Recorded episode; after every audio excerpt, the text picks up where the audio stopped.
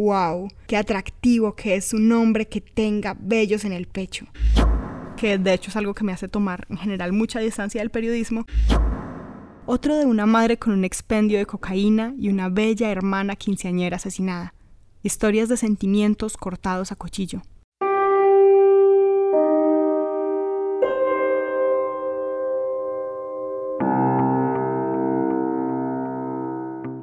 Hola, te doy la bienvenida a Baúl de Cartas Podcast. Este programa hablará de una historia de amor, pero también describe situaciones de violencia dentro del conflicto armado colombiano. Si eres sensible a estos temas, es mejor que lo sepas. Hoy te acompaña Sara Gaviria Piedra.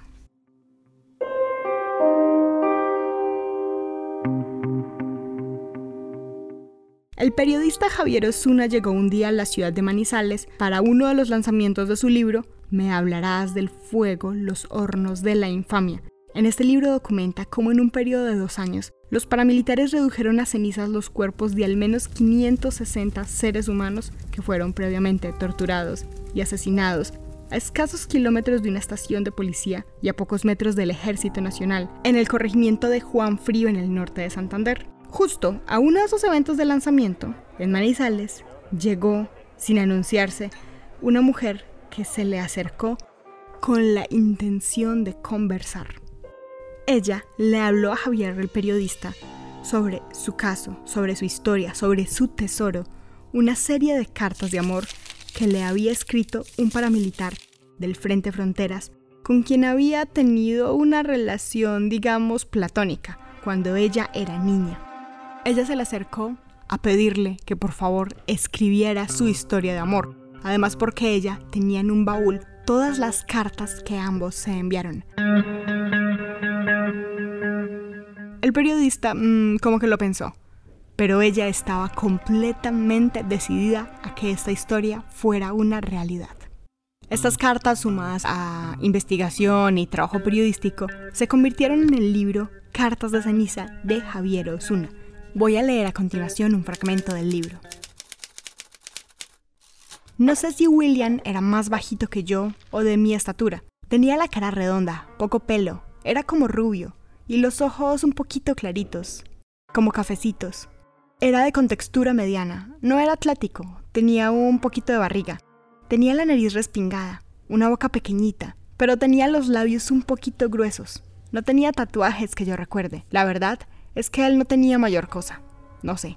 Siempre nos encontrábamos ahí, y a veces nos veíamos en el centro, a la salida del colegio, pero yo nunca andaba sola. No puedo decir que me fuera a buscar, pero le gustaba pararse por ahí. En esa época, cuando estábamos en esas conversaciones de que yo estaba muy chiquita, mi mamá volvió. Volvió porque a mí me llegó mi primer periodo. Un día mi mamá, y yo creo que ella lo hizo a propósito, que ya intuía algo, o que ya me conocía, me tenía una sorpresa. Yo llegué del colegio y ella estaba parada en la puerta. Fue raro, porque era miércoles y ella solo venía los fines de semana. Me dijo, nos vamos a venir a vivir acá. El jueves nos trasteamos y yo pensé, ¿por qué? O sea, no sentí alegría y no lo pude disimular. Y por eso mi mamá tuvo un trauma como por 10 años. Yo pensaba que ya tenía mi vida hecha y mi mamá volvía y ya sabía lo que eso significaba. Un absoluto encierro, un absoluto monasterio. Que amigas, que parche, que absolutamente nada. A William si mucho lo vería por la ventana. Él vivía cerca, pero no era frecuente que yo pasara por allí. No era mi ruta porque era lejos, al otro lado, más arriba de mi casa. Cuando estaba como en séptimo u octavo, en esas épocas de encierro de mi mamá, tenía una compañerita que vivía media cuadra de la casa de él, y entonces íbamos a hacer tareas allá. Nos turnábamos de casa, y eso me permitió, por ejemplo, tres o cuatro veces poder pasar por delante de su casa y saludarlo, solo saludarlo. Su casa era grande y tenía una mesa de pool en el garaje. Una mesa de pool en el garaje. Recuerdo una vez que íbamos pasando por ahí y ahí estaba él, sin camisa, y tenía pelitos en el pecho. Ay, eso me pareció fascinante. Esa fue una de las primeras imágenes eróticas reales que tuve, como wow, qué atractivo que es un hombre que tenga vellos en el pecho. Él me vio y salió a saludar. Yo iba con una amiga, que sabía cómo era el caso, pero estábamos muy cerca de mi casa y tampoco era un escenario ideal. Nos saludamos, qué bueno verte, y nada más. Eso fue antes de las cartas.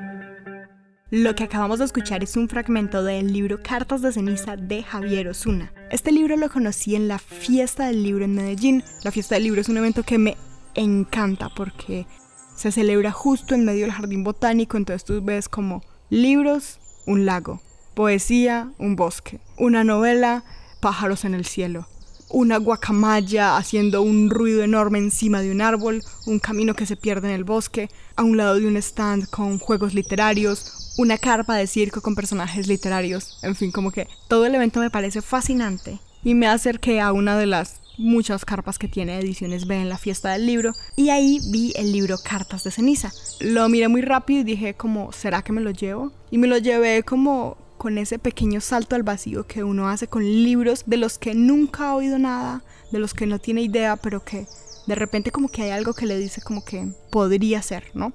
Y así fue que conocí Cartas de ceniza de Javier Osuna. También me llamó la atención porque sentía que Javier tenía un perfil, digamos, como parecido al mío, como comunicador social, pero interesado en temas sociales, de investigación social. Y bueno, él mantiene un montón de premios y de publicaciones, además tiene un prólogo de María Teresa Ronderos, y María Teresa Rondero siempre me ha parecido como súper seria en lo que se trata del periodismo, pero este libro no me pareció serio, pero me refiero serio en el sentido estricto del reportaje clásico de toda la vida. Estoy tratando de grabar esto mientras afuera están tirando pólvora, pero no quiero dejar de grabarlo porque en realidad me emociona mucho este libro, así que si escuchas como un tac, tac, pis, pis, pis, seguramente es la pólvora que está sonando afuera y que todo el acondicionamiento acústico que tengo realmente no puede evitar. Bueno, eh, volviendo al libro. Entonces, este libro me llamó la atención también porque tenía una diagramación que me hacía pensar que no era tan rígido como estos libros de periodismo que te sueltan datos de inicio a fin, que es una historia como completa, como tan redonda. Este libro es muy distinto, este libro siento yo que es hecho para lectores de estos tiempos, porque está como fragmentado y te va narrando la historia a partir de múltiples fuentes, ¿no? Podría decirse que es un poco multimedial porque tiene fotos, tiene poemas, tiene canciones, tiene documentos judiciales, actas de nacimiento, incluso escaneos de cédulas, los escaneos de las muchas cartas que narran la historia y tiene varias líneas de tiempo de personajes que se van cruzando. En realidad es un libro que se lee en una sola sentada. Yo lo leí súper, súper, súper rápido en un evento en el que estaba trabajando y en los momentos en los que no tenía que estar haciendo algo. Fui leyendo el libro, fui leyendo el libro y lo acabé. Y cada que hablaba con alguien le estaba hablando de este libro parece un libro que sería interesante de revisar a un lado de reportajes clásicos, como reportajes clásicos súper duros, súper estrictos. Y este libro deja que el lector haga su propio recorrido por la historia, porque te muestra una carta, un documento, un fragmento de blog, un correo electrónico, y tú así vas siguiendo la historia de Emilia y de William. Aparte es una historia de amor con la que te conectas muy rápido porque es una historia de amor de adolescentes, ¿no? y pues son sentimientos intensos, es la emoción de ver a un muchacho por primera vez sin camisa y ver esos pelitos en el pecho. Al mismo tiempo, lo que siente por Emilia, o sea, es que es un chico que termina involucrado con grupos paramilitares, pero que cuando le escribe a su amor platónico, le dibuja perritos, corazoncitos, eh, saca sus mejores versos, le dedica las canciones más cursis que de hecho cuando estaba leyendo el libro traté de hacer como una playlist de las canciones que ellos se dedicaron como a lo largo de toda la historia, pero en realidad son tan cursis que no las pienso poner porque pues porque es un amor adolescente y es un amor adolescente muy cursi como debe ser. Y me encanta cómo Javier Osuna puede tomar con toda la seriedad del asunto un amor adolescente en medio del conflicto armado colombiano me parece muy interesante porque yo cuando leo esto, yo tengo como mucha distancia a leer periodismo y últimamente me he estado reconciliando y justamente varios libros que compré en la fiesta del libro me han estado reconciliando con el periodismo. Varios de Oriana Falashi, por ejemplo. De hecho, cuando vi que Javier una cita a Oriana Falashi, me dio como un poquito de confianza al autor. Y, y pues no me equivoqué, creo. Y me gusta encontrar libros de periodismo investigativo que no tengan el porte y la autoridad de te estoy hablando, te voy a contar esta historia del mundo como yo digo son las cosas, que no te hablen con esa dureza con la que hablan otros periodistas, otros reporteros, que de hecho es algo que me hace tomar en general mucha distancia del periodismo, sino que Javier Osuna no hace esto. Javier Osuna te deja leer las cartas, te las presenta, te da el contexto, te da las voces, te da la información y tú vas armando la historia. Publicaciones como la de Javier Osuna me reconcilian con el periodismo. Javier, si por alguna razón estás escuchando este programa, háblame, nos tomamos un tinto y charlamos de cartas por fin.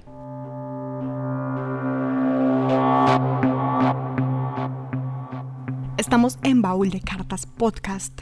Este es el programa número 2 de la cuenta regresiva de los últimos capítulos de Baúl de Cartas Podcast, porque muy pronto llega mi nuevo proyecto radiofónico que se llama Mirar al Cielo. Es un podcast sobre radio, creatividad y viajes, en lo que le estoy metiendo muchísimo, muchísima energía, muchísimo gusto y también muchísimo disfrute y espero que eh, también te guste a ti. Volvamos a la historia de amor de William y Emilia con un fragmento del libro que leo a continuación. Después de nuestra escapada, volvimos al colegio y llegó la hora de despedirnos. En esa época no era obligatorio usar casco. Yo no me puedo ir de aquí sin que me des un beso. Me lo merezco, me dijo. Y bueno, fue un beso a la entrada de un colegio donde había un montón de gente. Yo ya me había bajado de la moto, él no se bajó, sino que yo me acerqué. El otro beso fue un tiempo después. Una amiga del colegio había tenido un accidente. Ella vivía en Villas de Sevilla y una tarde fuimos con unas compañeras a visitarla. Él me vio salir de la casa y me persiguió en la moto. La vi pasar varias veces y pensaba, es este man. En esa ocasión él nos alcanzó y me preguntó, ¿para dónde vas? Después nos acompañó en la moto con otro amigo. Recuerdo que iba despacio, al ritmo de nosotras que íbamos caminando. Cuando llegamos a la casa de nuestra amiga, las dos peladas con las que yo iba entraron y yo me quedé afuera, conversando con él un ratico. Nos dimos otro beso, este sí mucho más interesante, un beso mucho más largo.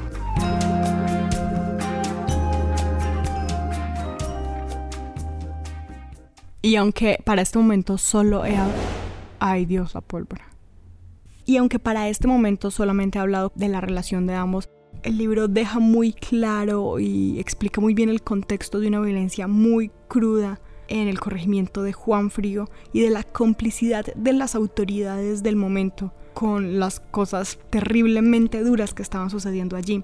Y también va contando al narrar la historia de dos jóvenes que se convierten en paramilitares, como es tan fácil que cualquier chico listo, o que quisiera estudiar, o que quisiera volverse locutor, o que simplemente quería enamorar a la niña que le parecía bonita, termina envuelto en un montón de redes criminales de las que luego ya no se puede salir. Y de eso habla María Teresa Ronderos en el prólogo, cuando dice, los dos paramilitares rasos que protagonizan este libro tienen historias de familias tristes, uno de padre ausente y hermanitos con hambre, otro de una madre con un expendio de cocaína y una bella hermana quinceañera asesinada. Historias de sentimientos cortados a cuchillo. Las cartas de William, el paramilitar, a Emilia, la niña del barrio, y objeto de su obsesión, nos dicen algo más de cómo se abona en Colombia el terreno para que la muerte gane tantas veces la batalla frente a la vida. Es la crianza de esos muchachos atascados en la pobreza, en la dureza, que los priva del capital cultural incluso para imaginar opciones de vida distintas a ser aprendiz de matón. Las cartas de William, ese mismo a quien la gente del barrio teme como criminal, reflejan cómo se siente de indigno frente a la niña de sus ojos, cómo quisiera salir de la vida que lleva pero no puede hacerlo, cómo sueña con llegar a viejo pero no llega. Ni su familia, ni el Estado, ni nadie le dio el espacio para quererse. Dibuja muñecos de estudiante de primaria en sus cartas a Emilia, pero en la calle lo han visto de camuflado. Niños viejos. A nadie parece importarle un bledo que pase con estos jóvenes buenos e inteligentes. Es un país que desperdicia su talento. Esta mujer que soy hoy sigue estando muy triste sin comprender cómo esta tierra ha parido tantos muertos, tantas niñas viudas, tantas historias no vividas, dice Emilia al final de la obra.